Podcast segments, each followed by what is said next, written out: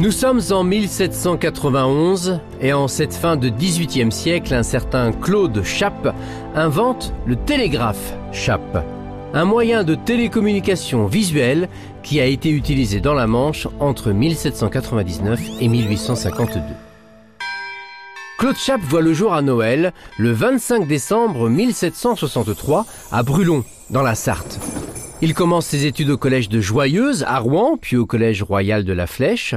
Après avoir été prêtre et étudié la médecine et la physique à Paris, il retourne dans son pays natal.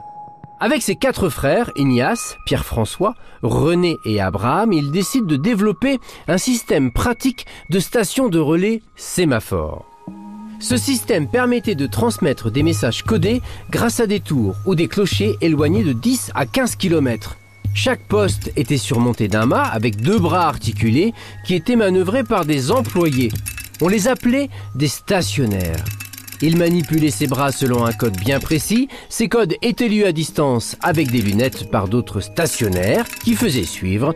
Et en 1791, les premiers messages sont envoyés avec succès entre Paris et Lille.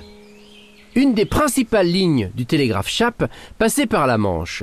Les lignes Paris-Brest, Avranches-Nantes et Cherbourg-Avranches traversaient le département d'est en ouest et du nord au sud et faisaient alors d'Avranches un centre de télégraphie.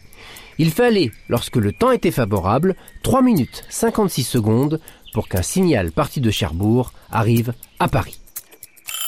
Ce système révolutionnaire fut largement copié dans les autres pays européens, mais il disparut peu à peu au profit du télégraphe électrique.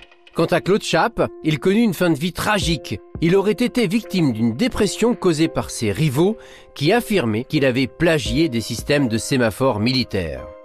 Il se suicide le 3 janvier 1805 en se jetant dans un puits sans savoir que son nom resterait inscrit dans le grand livre des télécommunications.